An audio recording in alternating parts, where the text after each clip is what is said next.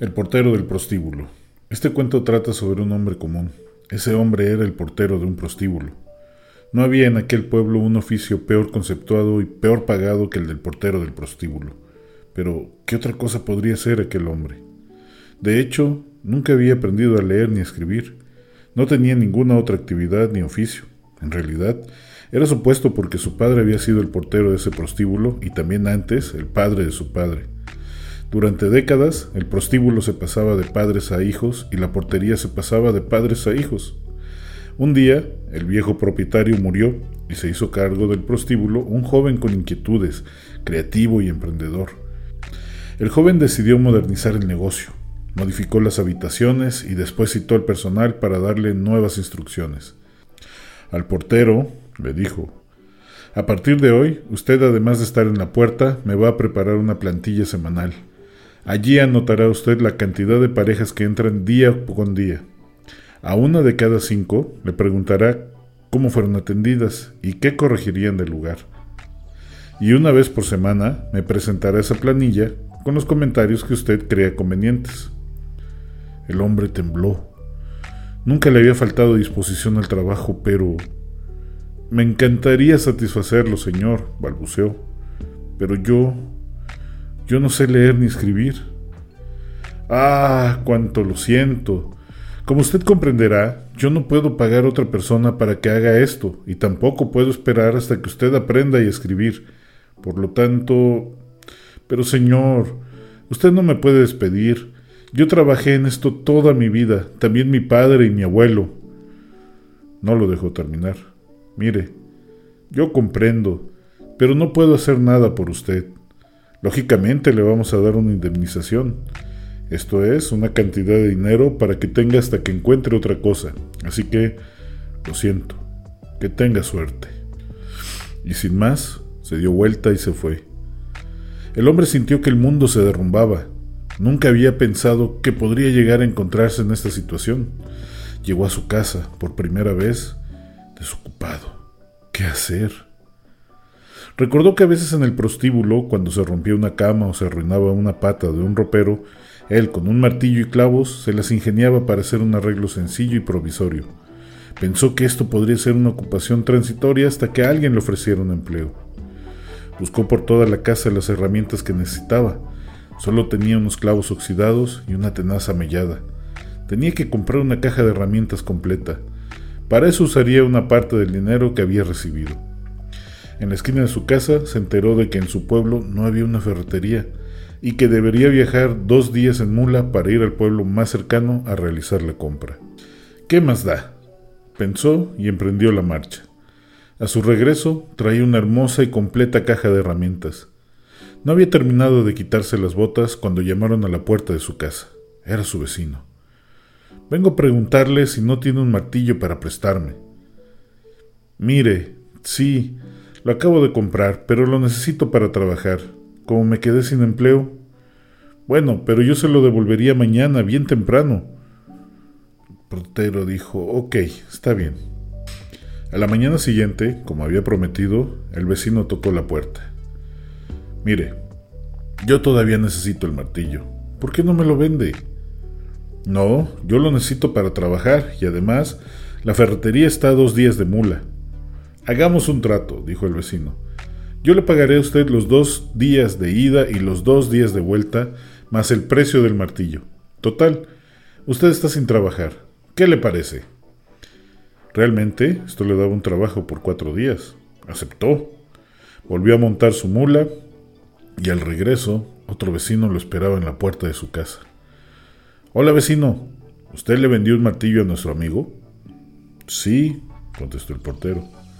Yo necesito unas herramientas. Estoy dispuesto a pagarle sus cuatro días de viaje y una pequeña ganancia por cada herramienta.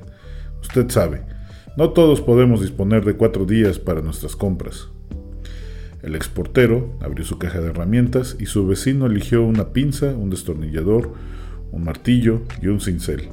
Le pagó y se fue. No todos disponemos de cuatro días para hacer compras, recordaba. Si esto era cierto, Mucha gente podría necesitar que él viajara a traer herramientas. En el siguiente viaje decidió que arriesgaría un poco del dinero de la indemnización, trayendo más herramientas que las que había vendido. De paso, podría ahorrar algún tiempo en viajes.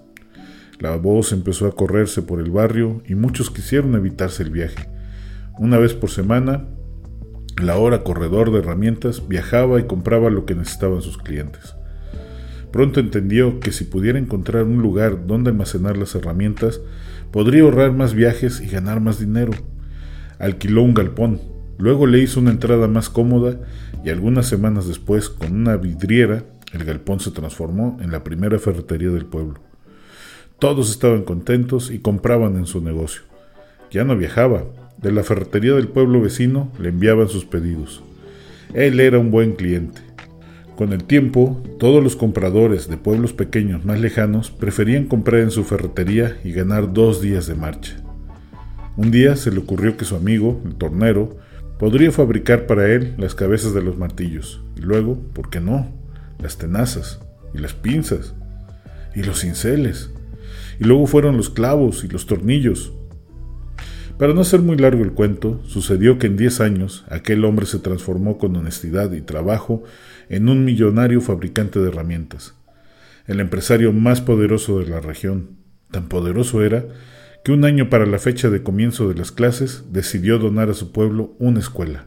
Allí se enseñarían, además de lectoescritura, las artes y los oficios más prácticos de la época. El intendente y el alcalde organizaron una gran fiesta de inauguración de la escuela, y una importante cena de agasajo para su fundador. A los postres, el alcalde le entregó las llaves de la ciudad y el intendente lo abrazó y le dijo, es con gran orgullo y gratitud que le pedimos nos conceda el honor de poner su firma en la primera hoja del libro de actas de la nueva escuela. El honor sería mío, dijo el hombre. Creo que nada me gustaría más que firmar allí, pero yo no sé leer ni escribir. Yo soy analfabeto. ¿Usted? dijo el intendente, que no alcanzaba a creerlo. ¿Usted no sabe leer ni escribir? ¿Usted construyó un imperio industrial sin saber leer ni escribir? Estoy asombrado. Me pregunto, ¿qué hubiera hecho si hubiera sabido leer y escribir? Yo se lo puedo contestar, respondió el hombre con calma. Si yo hubiera sabido leer y escribir, sería portero del prostíbulo. ¿Sabías que grandes emprendedores crearon sus empresas después de haber sufrido grandes fracasos? ¿Sabías que el fracaso de cualquier tipo es parte integral del éxito? ¿Sabías que el final de un emprendimiento puede ser el inicio de uno más grande? Hola, ¿qué tal? Mi nombre es Andrés Mancera y hoy te voy a hablar de las oportunidades que vienen disfrazadas de calamidades de los fracasos como precursores de los éxitos y cómo aprovechar cada circunstancia funesta que aparezca en tu vida como trampolín para alcanzar la vida que deseas. Sin más que decir, comenzamos. El cuento con el que inicié este podcast se lo atribuyen a Valentín Tramontina, un inmigrante italiano analfabeto que llegó al Brasil en el año de 1911, lugar donde instaló un pequeño taller donde se reparaban navajas, cuchillos y se hacían pequeños trabajos de herrería. La historia del personaje histórico no es muy diferente a la leyenda que se creó de él, pero en esta ocasión yo voy a hablar acerca de la leyenda. Y quisiera yo sacar las herramientas que puedes usar en tu vida para recuperarte de cualquier circunstancia. Ojalá logre yo comunicártelas. Si esta es la primera vez que fracasas en tu vida, te felicito. Este puede ser el inicio de algo muy emocionante y revelador en tu vida. En la trinchera he hablado muchas veces de las emociones relacionadas al fracaso de todo tipo y no me he referido a los pequeños intentos que hacemos para crear un negocio, que al no funcionar solo nos deja un mal sabor de boca, o perder un trabajo en el que llevas un par de meses y que realmente te da lo mismo tener o no tener. No. He hablado de las emociones profundas que sientes cuando, por ejemplo, ya has construido una empresa importante y de pronto todo se viene abajo dejándote con mucho dolor profundo, incertidumbre, miedo, sensación de no haber sido suficiente para resolver los problemas que se te venían encima, depresión, poco más y poco menos, lo que siente una persona que ha terminado un matrimonio, el cual no dio avisos suficientes de fractura y su, su subsecuente fracaso, o el que pierde un trabajo, un trabajo que lleva muchos años en él y de pronto lo despiden sin más ni más. También he hablado de por qué al menos en los negocios puede que te dirijas a un fracaso y te he mencionado las herramientas para salir adelante y también te he hablado de cómo enfocar la mente proyectando un mejor futuro. Pero ¿qué pasa cuando ya estás en el piso? Ya lo perdiste todo y estás sin saber qué hacer. Sin las emociones del momento, sin la contemplación de las ruinas presentes, sin las visiones oscuras de un futuro incierto, quedas tú. Y todo lo que acontezca a continuación dependerá de ti. Sí, ya sé, ya sé que ya lo sabes y que no necesito que te lo digan. Que no necesitas que te lo digan. Pero espera, escúchame. Depende de ti. Es decir, por terrible que parezca todo lo que estás viviendo, tu pasado, tu futuro, tus problemas, todo se puede resolver, incluso convertirse en los cimientos de algo muy grande, o puede convertirse en la tumba de un cadáver vivo, o sea, tú. Y todo depende de ti. Si tú eres como el yo de hace un par de años que buscaba respuestas para mis problemas y escuchas esto, seguramente me estarás recordando a mi mamá. Saludos mamá de parte de los que me están escuchando, pero aguanta un poco, ya estuve allí, sé de lo que estoy hablando. En esta zona muerta han estado varios emprendedores y te voy a mencionar algunos solo para que sepas que tu situación no es tan adversa como parece. Vamos a empezar con Walt Disney el pionero de la animación de caricaturas. No tengo que recordártelo a menos de que estés o hayas estado debajo de una piedra o metido en una cueva los últimos casi 100 años. Sabes muy bien de quién te estoy hablando. Este cuate se enfrentó a varios problemas financieros a finales de la década de 1920 y a principios de los 30. Entre esos problemas incluyó la pérdida de los derechos de un personaje muy popular que era Oswald de Lucky Rabbit, algo así como un Bugs Bunny. Su compañía tenía, imagínate para la época, 4 millones de, de dólares de deuda a principios de 1930. Yo me estoy ahogando con, no sé, a lo mejor con una deuda de 300 mil, 400 mil dólares y este cuate eran deudas millonarias realmente. Con solo el suficiente dinero para financiar un proyecto, Disney lanzó Blancanieves y los Siete Enanos. En 1938, esa película salvó a la empresa de la bancarrota y financió la creación de los nuevos estudios de Disney. ¿Cómo ves? Una frase que se le adjudica, que me gusta mucho, dice, quizá no lo notes cuando ocurra, pero una patada en los dientes puede ser lo mejor en el mundo para ti. Yo estoy seguro que si ahorita te dan una patada, ya te dieron una patada en los dientes y estoy seguro que no estás contento no es lo mejor para ti. En tu mente puedes decir, eh, no es verdad, esto es una gran mentira, pero, pero créeme que tiene mucho de razón. Voy a seguir hablando de las demás personas que han padecido esto y que han tenido sus patadas en la boca. Eh, Anita Roddick es una, es una mujer que hace un tiempo estaba yo investigando para una, una página en Facebook que se llama Consejos y Tips, donde estaba yo dedicado a hablar acerca de las emprendedoras mujeres, porque casi nadie habla de ellas. Y empecé a investigar la vida de varias, varias mujeres emprendedoras, y ella fue una de, de las que me encontré. Ella es la creadora de un negocio que se llama The Body Shop. Eh, es una empresa que se dedica a los productos de belleza, pero la digamos que lo mejor que tenía esta empresa es que es son productos de belleza amables con el medio ambiente, buenísimos. Eh, cuando Roddick abrió, se le ocurrió la grandiosa idea de abrir su tienda de body shop en medio de dos velatorios. Estos se opusieron, obviamente, porque les estaba haciendo una, pues una mala fama. Imagínense poner algo de belleza en medio de un lugar donde van a traer muertos. Total que fue tanta la molestia que, estuvo causando estos cuates que ella fue a hacer una denuncia en los periódicos. Los periódicos los acusaron. ¿Y qué creen? O sea, esto trajo un tráfico enorme a la tienda y esta creció y, se, y llegó a tener hasta 700 puntos de venta en 1990. Para que te des una, una idea, el problema que amenazaba a su tienda era de que iba a cerrar porque estos cuates no la dejaban trabajar.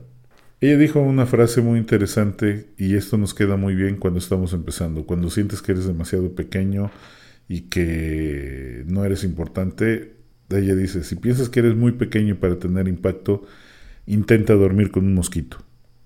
Puedo seguir con el coronel Sanders de Kentucky Fried Chicken. Este igual estuvo haciendo varios negocios, no funcionaron hasta que ya a una edad avanzada logró tener un negocio interesante, el cual logró vender y se hizo muy rico. O Steve Jobs, tampoco tengo que mencionarlo, ese yo creo que ya todo el mundo lo conoce. Pero él, eh, en los tiempos en que estuvo fuera de Apple, haciendo la computadora para profesionales de la educación, que le dio el nombre de Next, fue un gran fracaso. Un fracaso económico. Realmente su tecnología era muy avanzada, pero fracasó. O Bill Gates. Bill Gates, antes de crear lo que ya conocemos, había hecho una empresa que se llamaba Traf Data, Traf of Data, que se encargaba de leer los datos crudos de contadores de tráfico y permitía generar con ellos informes útiles para los ingenieros de tráfico. Pero inmediatamente se convirtió en algo obsoleto cuando el estado de Washington ofreció tabular los datos gratuitamente. O te podría mencionar a Soichiro Honda, quien se levantó una y otra vez de caídas empresariales que desanimarían incluso al emprendedor más obstinado y estoico que me puedas mencionar. Todos ellos superaron una gran crisis en sus vidas y la ocuparon para catapultarse a lugares insospechados. Me dirás, tal vez, que tú ya estás viejo para esto. Te vuelvo a repetir, el coronel Sanders logró su primer éxito a los 60 y a los 75 vendió su empresa por una buena suma. A lo mejor me digas que eres muy joven. Te tengo que mencionar a Steve Jobs. Tal vez me digas, es que yo no soy muy brillante para volverme a recuperar de esto. Un tipo se le ocurrió vender piedras mascota y ganó un millón de dólares. Lo puedes buscar en internet para que veas que su historia no es de una persona, de un supergenio, que se le estaba ocurriendo una empresa multimillonaria. Solamente tuvo una idea y lo hizo. Todos tenemos oportunidades de volver a empezar después de un fracaso. Solamente es que tú quieres, pero vamos a seguir. Todos ellos estuvieron en un lugar, en el mismo lugar que quizá estás tú en este momento, o en el lugar que estuve yo, y que al ser despedido del prostíbulo estuvo Tramontina. Y esto sucedió con una cabeza fija en la cabeza. ¿Y ahora qué sigue? ¿Ahora qué hago? No quiero ser simplista con este tema. Sin embargo, no puedo englobar todas las habilidades que hayas adquirido en tu vida, pero en la que tú sientas que eres el mejor y en la que te, en la que te destaques, en la que sabes que eres muy bueno o en la que tienes muchísima práctica, en esa habilidad enfócate con todas tus fuerzas y lucha por sacarte adelante. Pero eso no es de lo que te quiero hablar. Eso ya lo sabes. Ya sabes que si eres buena pintando el cabello, te debes de enfocar en pintar el cabello. Con eso vas a obtener recursos para seguir adelante. Si eres buen vendedor, enfócate en vender. Decirte esto, siento que estoy insultando tu inteligencia. Pero no vine para decirte que hagas lo que has hecho toda tu vida. No. Lo que te quiero decir es que vendas el martillo en cuanto te surja la oportunidad. ¿Ya ves? Las cosas cambiaron. No te quería yo aburrir con que hagas lo que tienes que hacer o lo que ya sabes hacer. Quiero hacerte notar un punto muy específico. Como te das cuenta, ya cambió la cosa, ya no te estoy hablando acerca de tus habilidades.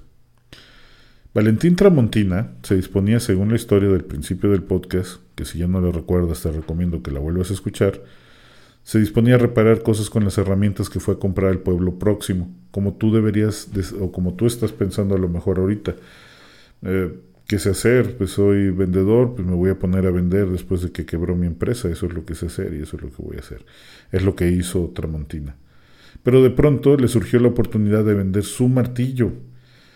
Y al hacerlo se dio cuenta que el negocio no era arreglar muebles, sino vender las herramientas para que la gente arregle sus cosas.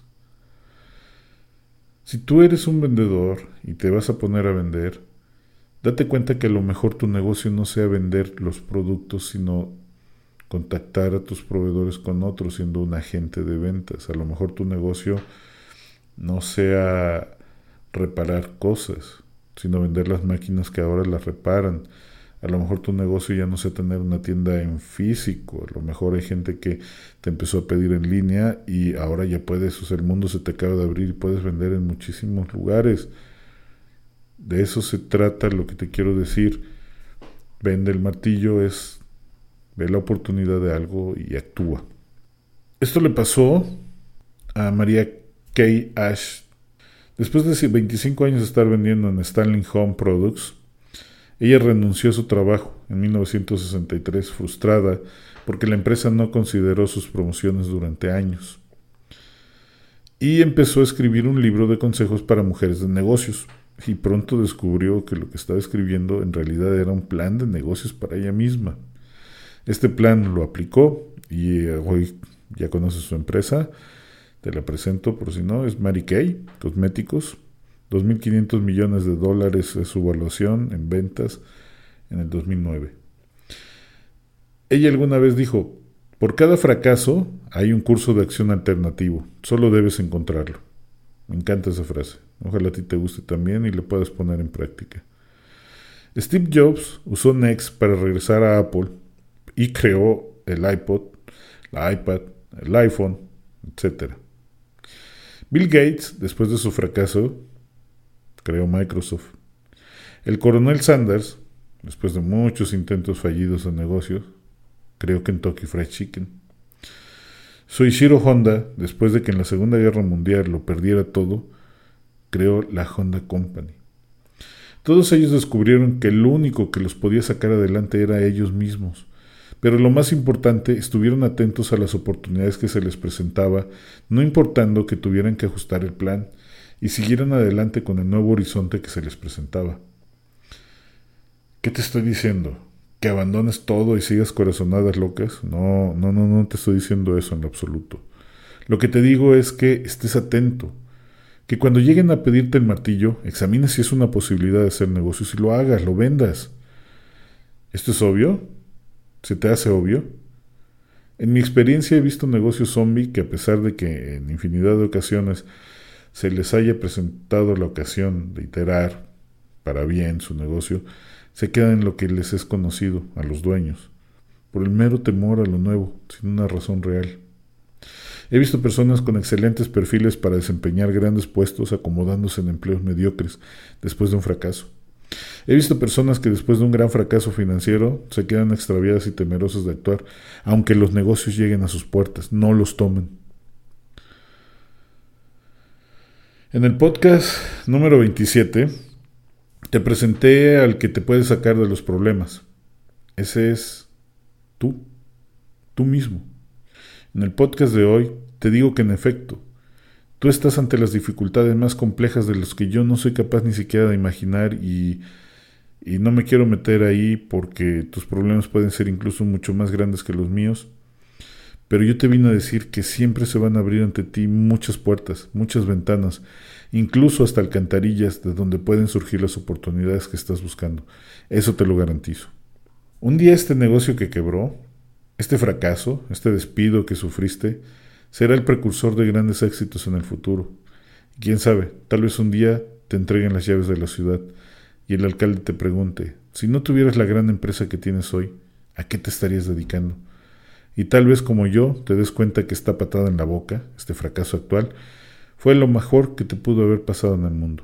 Quiero que comprendas que la situación en la que te encuentras tiene todas las complejidades y las dificultades que, que me puedas narrar, me puedas decir y que yo te las voy a comprender. Lo que yo te vengo a decir es que sí, en efecto, en esa situación es la que te encuentras, no te engañes, es verdad, pero tú has tenido la capacidad de crear una gran empresa, se vino abajo por X motivo y tienes la capacidad de volver a empezar y salir adelante. Pero te quiero decir que aunque estés enfocado en crear una nueva empresa, siempre estés abierto a las nuevas posibilidades y que cuando éstas lleguen, cuando alguien llegue a comprarte ese negocio que tú estás iniciando y que te dé una gran cantidad por él y que sea muy bueno y que a lo mejor te, te impulse, te catapulte para abrir otro nuevo negocio o te dé nuevas ideas, tómalas, tómala, tómalo. No te detengas. Si tienes que cerrar este negocio nuevo que estás empezando porque te acaba de surgir una oportunidad y te tienes que mover un poco, pero al moverte vas a crear grandes oportunidades de negocios, muévete. Si te acaban de despedir y de pronto te hacen, te hacen una llamada para ir a un lugar X, a un lugar que a lo mejor tú nunca pensaste en ir porque no te gusta, porque es algo que te molesta además. Este es el esta es la zona de confort que te grita, que te dice, quédate aquí, es lo que yo conozco, no me quiero mover, no le hagas caso, tú muévete. Vas a ver que al dar los pasos vas a entender que esto que te pasó tenía que suceder con la finalidad de moverte hacia el nuevo nivel al que tienes que llegar. Nunca es en retroceso. Si tomas las cosas como son, si los errores los tomas como verdaderos aprendizajes, entonces estos te van a catapultar para llegar a un lugar más grande, más alto, mejor. Eso te lo garantizo, solamente sé paciente. Eso va a llegar. Este podcast yo te lo quise presentar con este cuento que a mí me llamó mucho la atención. A lo mejor poco más, poco menos se pega a la realidad de Valentín Tramontina, pero me resulta muy interesante porque si él hubiera sabido leer y escribir, él seguiría siendo el portero de, de un bar.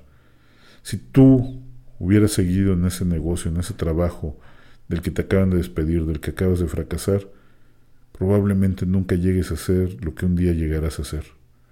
Me estoy robando la, frase de Carlos Muñoz, pero aquí queda muy bien. Si no te hubieran despedido, si no hubieras perdido de trabajo, probablemente jamás, jamás te hubieras llegado a desarrollar en lo que llegarás a ser un día.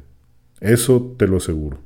Espero que este podcast haya dado una forma diferente de cómo es que ve los fracasos y te ayuda a encontrar las oportunidades que, como flores en el pantano, surgen entre lo horrendo para brindarte belleza en las cosas más difíciles.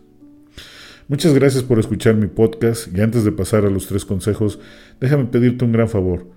Si lo que escuchaste hoy aquí te fue de utilidad, por favor coméntalo, eh, puntéalo, suscríbete, dependiendo en qué plataforma me estés escuchando. Y si conoces a alguien más al que le pueda servir, por favor compárteselo. Muchas gracias. Si tú estás en una situación de dificultad como lo estuvo Tramontina y quieres encontrar la luz en el camino, déjame darte tres consejos. 1. Tu peor enemigo en un gran fracaso siempre será tu ego. Aquel que te dice, ¿cómo tú, el gran empresario, ahora va a estar pidiendo favores? ¿Cómo es que después de haber tenido el gran negocio ahora te dedicas a hacer fiestas infantiles? ¿Cómo después de ser gerente de una corporación gigantesca, ahora vienes a ser vendedor de tacos? A ese enemigo conviene que lo identifiques de inmediato y procures, sin contrariarlo, sí silenciarlo, para que tú, el hombre o la mujer, sin artífices de nada, se dedique a encontrar las oportunidades en el nuevo estado en el que te encuentras, y no estés por las ramas de la ilusión. 2. Las oportunidades se presentan como necesidades insatisfechas de los otros, al menos en negocios. Es importante que te ocupes de inmediato si tu situación apremia, pero intenta encontrar aquello que las personas necesitan, que nadie les está dando, el servicio, los productos, y que estén dispuestos a pagar por ellos, y toma la oportunidad de inmediato. 3. En cuanto hayas encontrado tu nuevo modelo de negocios, esté comprobado con ventas y veas que la demanda es buena, céntrate en crecer rápido tu cuota de mercado y establecete. Hoy día tienes poco tiempo antes de que la competencia te copie y cuando esto suceda, regresa al consejo número 2. Espero que estos consejos te hayan sido de mucha utilidad, te ayuden a levantarte después de una caída, pero sobre todo te ayuden a salir de la trinchera. Muchas gracias.